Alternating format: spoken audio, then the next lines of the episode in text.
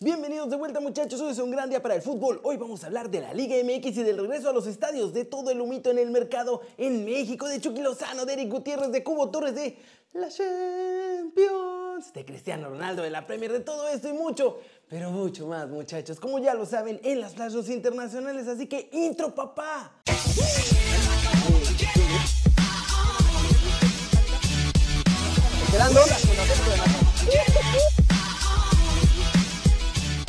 Arranquemos el video de hoy con noticias de la Liga MX y es que Chivas va a meter gente a su estadio para el clásico de clásicos, pero ¿podrán los demás equipos hacer lo mismo? Mm. Y es que este martes amanecimos con la noticia de que el rebaño va a abrir el Akron para el duelo ante América. Habrá un 15% de las plazas disponibles de las 50.000 que tienen. O sea, unos 7.500 aficionados podrán apoyar al rebaño frente al América. Las Águilas respondieron molestas por esto, pero de inmediato fueron a preguntar, ¿qué onda? ¿Podemos nosotros meter algo de fans en el Azteca? ¿Qué va a pasar? Y la respuesta fue un contundente no. La cosa en el DF está ruda con el Cocobicho y es por eso que les negaron tener aficionados en el estadio. Otro equipo que estaba viendo cómo venía la mano era el Puebla, aprovechando ese bonito pase a la liguilla querían tener a sus fans ahí disfrutando de la franja. Sin embargo, el gobierno también decidió poner alto a esta situación y públicamente fueron a decir que no va a haber fans en los estadios, o sea, en el Cuauhtémoc, nada de nada, a puerta cerrada. ¿Cómo la ven? Y obvio, si América no puede tener fans, pues tampoco pueden ni Pumas ni Cruz Azul porque están en el DF. Los Tigres están viendo qué onda, pero no les han confirmado. Y bueno, yo creo que quizá lo mejor sería que mejor nadie pueda tener, porque si solo uno tiene, es ventaja para uno solo. Siguiente noticia muchachos, hablaremos de los jugadores que pueden estar en la liguilla porque hay buenísimas noticias para Chivas y para Pumas. Y es que también este martes Guadalajara hoy andaban de celebración absoluta. Pueden regresar para el partido ante América piezas importantes. Gracias a que los médicos en Verde Valle confirmaron que tanto Alexis Vega como JJ Macías estarán listos para jugar el partido de vuelta ante América. En Cruz Azul están todos tranquilos. Y es que los reportes desde la Noria indican que el plantel está completamente sano, listos para enfrentar la liguilla del Guardianes 2020. Pero quizá los más felices de todos son los Pumas porque gracias a todo el trabajo médico que le han puesto a Talavera, lo podrán tener de regreso para los cuartos de final. Hicieron hasta lo imposible para tenerlo desde la ida. Por ahora, ya lo tienen contemplado al 100% para volver para el partido de vuelta en CU ante los Tuzos. Eso sí, tanto el cuerpo médico del club como el portero van a esperar a ver cómo evoluciona su estado físico de aquí al jueves para ver si entra de última hora en la alineación para la ida ante los Tuzos. ¿Cómo la ven? Poco a poco van regresando jugadores clave de los grandes clubes. La verdadera pregunta es si les va a alcanzar contenerlos solo para los partidos de vuelta. Díganme qué piensan en los comentarios aquí abajo. Pasemos con todo el humito de la Liga MX porque sigue habiendo rumores del mercado y sobre todo en Monterrey porque dicen que va a haber limpia y hay cambios de jugadores, van a renovar a alguien más y el entrenador, bueno, eso ya parece pasarela muchachos. Atlético de San Luis confirmó que Leonel Rocco Herrera será su nuevo entrenador y además va a traer un cuerpo técnico llenito. ¿eh? Va a estar Pedro Gracia y Razábal, Agustín Nicolás La Provitera, Enzo Daniel Jauregui y Leonel Rocco Arias como su analista deportivo. Eric El Cubo Torres y Edgar Castillo no van a renovar con el Atlanta United y ambos ya están apuntando a la Liga MX para regresar muchachos acá a ver qué pueden encontrar. Lo que sí es que ninguno tiene ofertas sobre la mesa, pero a su favor tiene que son jugadores gratis. Y bueno, en los rayados la cosa parece, muchachos, les digo pasarela. Primero comenzó el rumor de que van por Matías Almeida, aprovechando que no seguirá con el San José Earthquakes de la MLS, pero ahora se suman candidatos y es que quieren hacer una limpia importante. En Monterrey, para empezar, ya buscan a Nachito Ambriz y a Javier Aguirre. La cosa, la neta, es que estas dos opciones son más difíciles todavía que el pelado. Nachito porque está con León y Aguirre porque dijo que sí quiere dirigir, pero no lo va a hacer en la Liga MX. En cuanto a jugadores, Duilio Davino confirmó que se comprará el pase de Sebastián Vegas y que están analizando todavía si compran a Celso Ortiz. Confirmó también que tendrán muchas más salidas que entradas, pues van a cortar ya de tajo a los jugadores que no dieron el ancho en este torneo Guardianes 2020. ¿Cómo la ven? Está todo lo que hay en el mercado, muchachos. Las renovaciones son lo de hoy. Querétaro ya empezó la suya y ya anunciaron a varios refuerzos. Monterrey ahora ya está diciendo que también van a hacer una limpia. Y en Chivas, pues ya sabíamos, pero esa limpia va a ser porque puro jarrita ahí, entonces ya los van a ir despachando. Está muy movida la cosa. Y vámonos, vámonos, en voz bajita porque es de madrugada y los vecinos se enojan con el resumen de los mexicanos en el extranjero logrando todo. Hay noticias de nuestro muñe diabólico que todo el mundo me lo quiere vender en Italia y otro chavito ya dijo, yo juego con el tri. Empecemos con buenas noticias también porque Eric Gutiérrez está de vuelta con el PSV muchachos, ya entrenó nuestro chavo después de superar la lesión en el tobillo que además lo tuvieron que operar. Después de casi tres meses regresó a los entrenamientos y obvio el PSV lo presumió con un videito en sus redes sociales. Benjamín Galdames confirmó a través de su cuenta oficial de Instagram que jugará con el tri de todos nosotros y no con Chile. Esto fue lo que escribió. Y llegó el momento en que tuve que tomar una decisión. No fue fácil porque he vivido toda mi vida en Chile. Mi papá y mis hermanos han jugado por Chile y es un país que quiero con todo mi corazón. Juego en Chile y mi vida como deportista es gracias a Unión Española, un club chileno, y eso nada ni nadie lo puede poner en duda.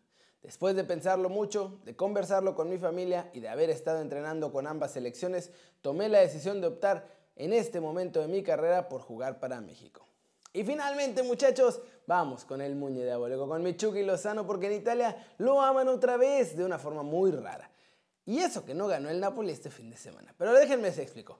Los medios deportivos han calificado lo que va de la temporada de nuestro Muñe con 8.5, haciéndolo esencialmente el mejor jugador del Napoli en la presente campaña, de acuerdo a sus propias calificaciones, que cada quien los califica como quiere, pero bueno. Y mencionan que para este momento lo más importante es que ya recuperó su valor de mercado y que siga así, porque si lo hace, el Napoli va a ser un negocio redondo vendiéndolo y sacando mucha lana por él. Yo sinceramente no creo que lo vayan a vender, pero la prensa en Italia está aferrada desde la temporada pasada en que lo único que importa es que nuestro Muñe juegue bien para que lo puedan vender. Bajo esta misma línea, Pier Paolo Marino, un ex agente del Napoli, dijo en una entrevista ahora que la inversión que hicieron por el Chucky va a dar grandes frutos cuando lo vendan a un club más grande. Sí, así está la cosa en Italia. Estas fueron sus palabras, muchachos. Hay que dejar a Gattuso trabajar con tranquilidad, pero conozco el Napoli y sé que las palabras tranquilidad y falta de resultados no concuerdan. Lozano es un futbolista en el que hubiera invertido para un club de primer nivel. Tiene características adecuadas para enardecer al pueblo napolitano y es parecido a la Bessi, aunque no hay dos como el pollo. ¿Cómo la ven? Y miren, normalmente soy yo el que se emociona cuando hay rumores de que los mexicanos pueden llegar a clubes más grandes. Pero lo de Italia es alucinante. Están aferrados en que el Napoli y Chucky solamente van a tener éxito cuando el equipo lo venda a otro club. Yo no entiendo nada.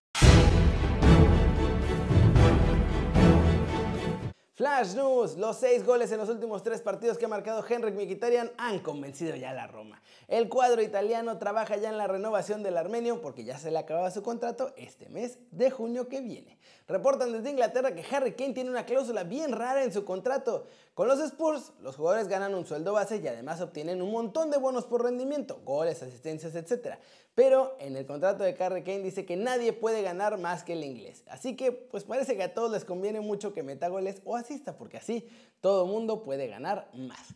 El Liverpool da la bienvenida a Mohamed Salah, muchachos. Va a estar de vuelta en el partido de la Champions ante el Atalanta de este miércoles por la noche. Recordemos que el anotador de los Reds no estaba disponible, se había perdido el partido de este domingo de la Premier contra el Leicester por haber dado positivo por Cocobicho porque pues parece que allá andaba en la boda y se contagió mientras estaba jugando con la selección de Egipto. Zidane confirmó en rueda de prensa que sabe que se juega en la temporada este miércoles en la Champions ante el Inter de Milán en Italia. El francés dijo que no es tonto y no se engaña y que sabe que el partido es una final absoluta y que así es como la van a enfrentar. Va a estar rudo para el Madrid, pero vamos a terminar el video de hoy con el resumen de los partidos que ya se jugaron en esta noche mágica de la Champions, muchachos. Se puso buena, unos amarraron clasificación y hubo por ahí alguna sorpresita. Chelsea venció al Rennes de visitante 2-1 gracias a goles de Callum Hudson-Odoi y Olivier Giroud. Por los locales descontó Girassi. Sevilla sufrió un poquito, pero logró vencer al Krasnodar ruso con goles de Rakitic y Munir El Haddadi. En su grupo, tanto Chelsea como Sevilla ya clasificaron a los octavos de final. Manchester United se sirvió con la cuchara grande y goleó al Estambul Başak Sehir 4-1 gracias a un doblete de Bruno Fernández y dos golecitos más, uno de Rashford y Daniel James. PSG sacó el milagro gracias a Neymar y venció al Leipzig 1-0 muchachos el partido sufrido y ese solitario gol del brasileño cerró durísimo el grupo H. Manchester tiene 9 puntos, PSG y Leipzig tienen 6 y hasta el Estambul puede calificar con 3 unidades que tiene hasta el momento.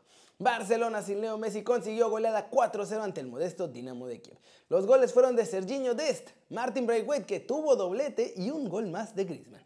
La Juventus por su parte le ganó tranquilamente bueno, ni tan tranquilamente, la verdad. 2-1 al Ferencváros con goles de Cristiano y de Morata.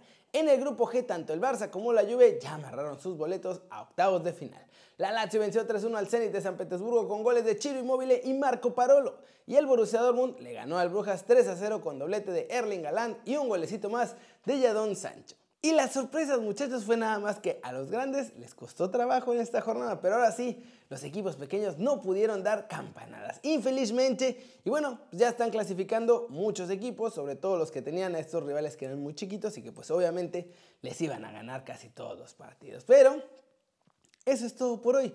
Muchas gracias por ver el video, dale like si te gustó o métele un zambombazo durísimo a la manita para arriba si así lo deseas solo si así lo deseas. Suscríbete al canal si no lo has hecho. ¿Qué estás esperando? Este va a ser tu nuevo canal favorito en YouTube.